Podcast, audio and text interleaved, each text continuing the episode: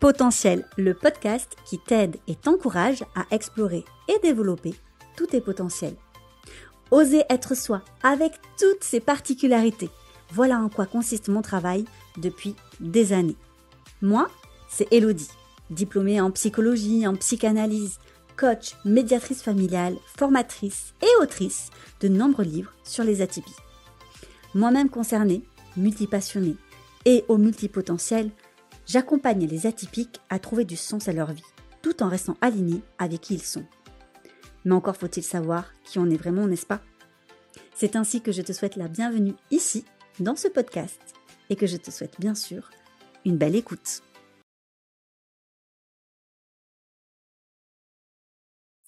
Bonjour à toutes et bonjour à tous. On se retrouve donc comme chaque lundi pour un nouvel épisode de podcast et aujourd'hui euh, j'avais très envie de parler avec vous du sujet de l'honnêteté.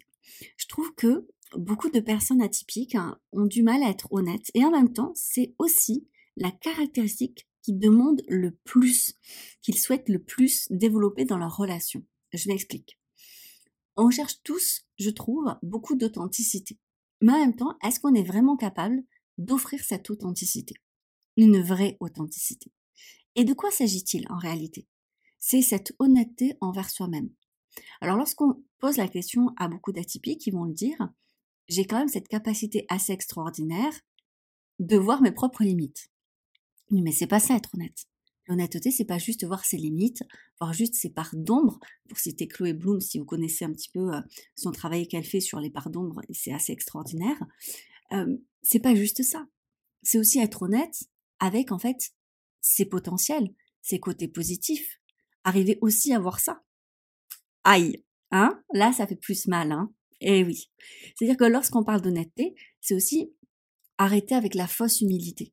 Et c'est très difficile, surtout pour les femmes. Honnêtement, je vous jette pas la pierre parce que je pense qu'on a été vraiment conditionné pour rester dans un schéma d'humilité.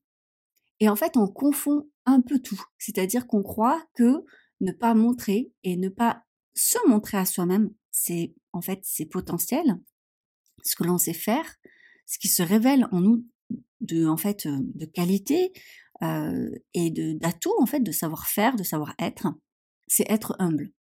Car on a la crainte très terrible en tant que femme de paraître arrogante. Je trouve que c'est beaucoup plus féminin que masculin, bien entendu, hein, pas de généralité, hein, il y a de tout chez tout le monde. Mais du coup, comment voulez-vous être honnête envers vous-même, envers les autres, créer des relations authentiques, si vous n'arrivez pas à admettre aussi les qualités que vous avez?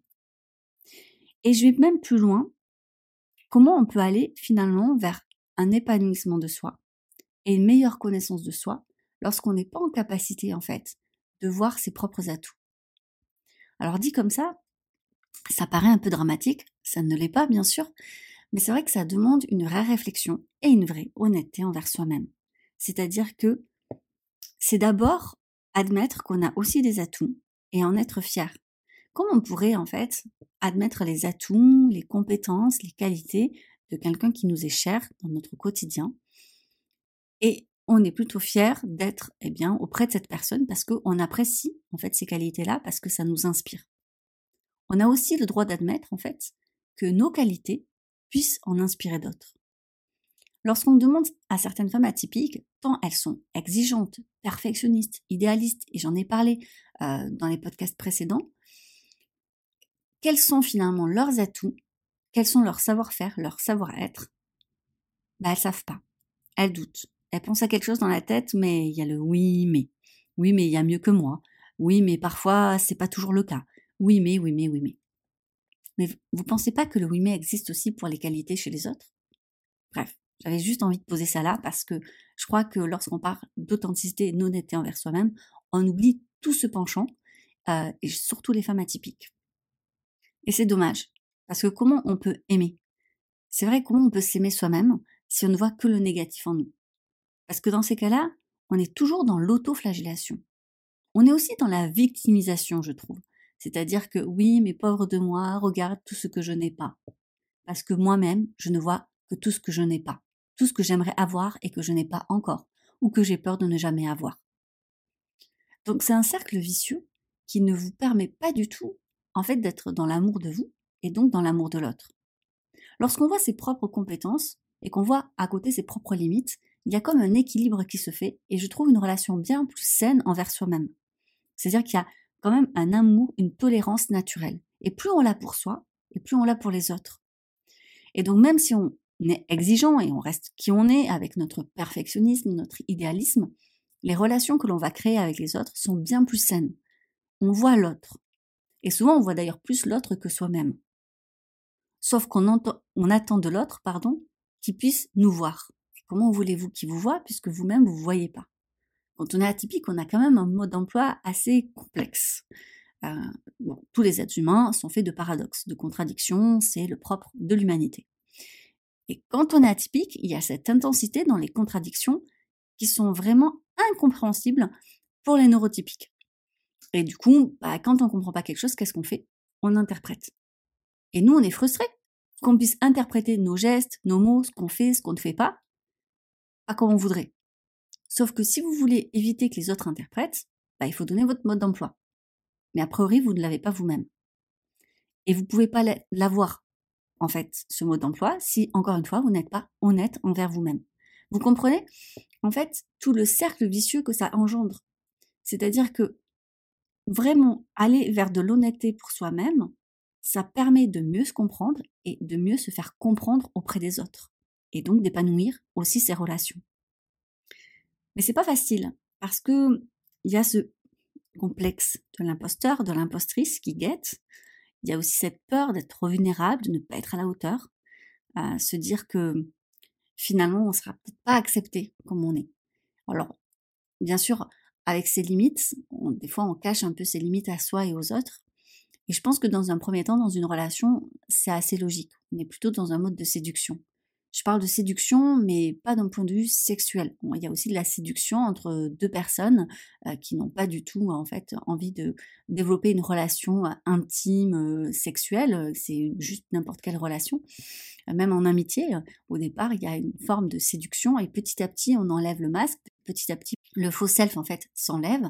Et parfois, c'est très frustrant parce que nous, on a envie d'enlever notre faux self, mais on se rend compte que l'autre ne veut pas.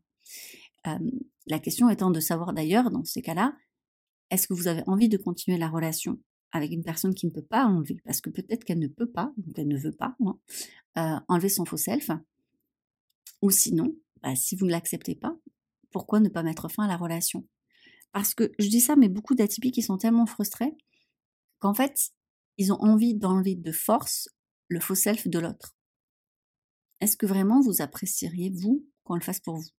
Alors c'est encore autre chose si par exemple vous allez euh, voir un thérapeute, un coach, vous allez dans une retraite, où c'est en fait le, travail. On va effectivement eh bien, semer des graines, euh, vous confronter à certaines difficultés, à certaines de vos limites, à certaines de vos croyances. Non. Là, on est dans un cadre de relation, en fait, équilibré entre deux personnes qui souhaitent se connaître. Eh bien oui, possiblement, vous n'allez jamais totalement connaître la personne en face de vous. Et d'ailleurs, je parle de quelque chose qui, je pense, peut mettre un petit peu mal à l'aise là, mais euh, qui est très vrai et je crois que ça va être important de le dire, c'est qu'il est très difficile de créer une relation, eh bien, saine, ou en tout cas une vraie relation d'amitié ou d'amour, quelle qu'elle soit, avec une personne qui n'a pas confiance en elle. Je sais que ça peut être un petit peu dur à entendre pour les personnes justement qui souffrent de confiance, et je ne vous dis pas ça pour que vous culpabilisiez, parce que le problème, et c'est un cercle vicieux là encore, c'est que les gens qui manquent de confiance sont souvent un peu plus susceptibles parce que bah, ils ont souvent vécu du rejet, de la trahison, de l'humiliation. Et cette blessure génère en fait du coup d'être un peu sur le qui-vive et donc cette susceptibilité. Euh, parce qu'il y a un manque de confiance, sauf que bah, c'est parce qu'on dit les choses aussi qu'on peut passer à l'action, et l'action, rappelez-vous de l'épisode précédent, génère aussi la confiance en soi. Oui, c'est très difficile, et il faut bien le dire, d'être en fait en relation avec une personne qui n'a pas confiance en elle. Parce que c'est comme si apporter je dirais pas un faux self parce qu'elle est elle-même, elle veut être authentique, elle se donne à fond, mais au final, elle n'est qu'à demi-elle. C'est parce que la personne a confiance en elle, on peut pas avoir confiance tout le temps, tous les jours, sur tous les points de notre vie, surtout, ça c'est pas possible, mais malgré tout, c'est parce qu'il y a quand même une estime de soi solide, qu'on a la plupart du temps confiance, ou qu'en tout cas on peut construire de la confiance en soi, qu'on arrive à générer des relations saines, où il n'y a pas finalement un petit peu ce, triangle de Cartman, où il y a un bourreau, une victime, un sauveur. Ça, c'est très malsain. On peut sortir de ce triangle-là, et bien heureusement. Mais je trouve que chez les atypiques, il y a encore plus cette intensité à vouloir en fait créer ou à détruire des relations sans même s'interroger en fait à est-ce que la base de la relation était saine? C'est-à-dire que du coup on perd confiance en disant mais je n'arriverai jamais à voir des amis, je n'arriverai jamais en fait à créer un couple. Euh, et donc soit on continue dans une relation qui n'est pas faite pour nous, soit on l'arrête, mais on se questionne pas à savoir en fait ce qui s'est passé. Et donc ce qui s'est passé, c'est pas à la fin, c'est est-ce qu'au début en fait j'étais dans une relation saine? Est-ce que j'étais avec quelqu'un qui avait cette capacité de se remettre en question?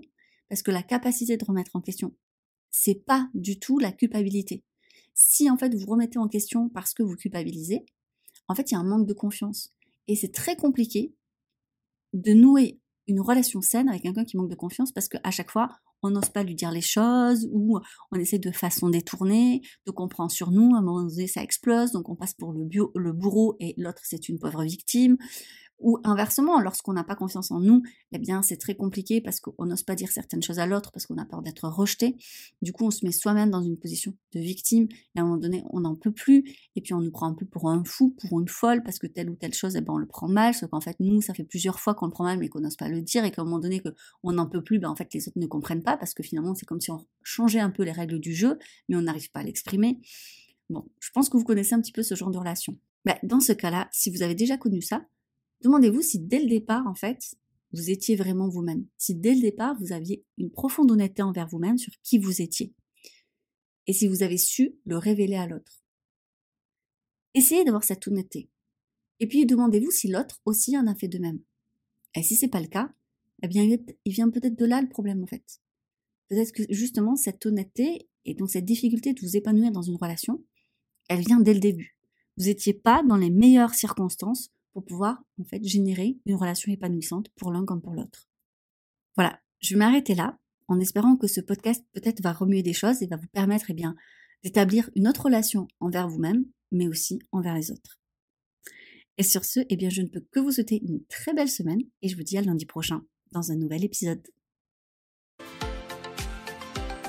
C'était le podcast Potentiel par Elodie Crépel. N'hésite pas à laisser une note, un avis et à le partager. Je te dis donc à lundi prochain pour un nouvel épisode. Belle journée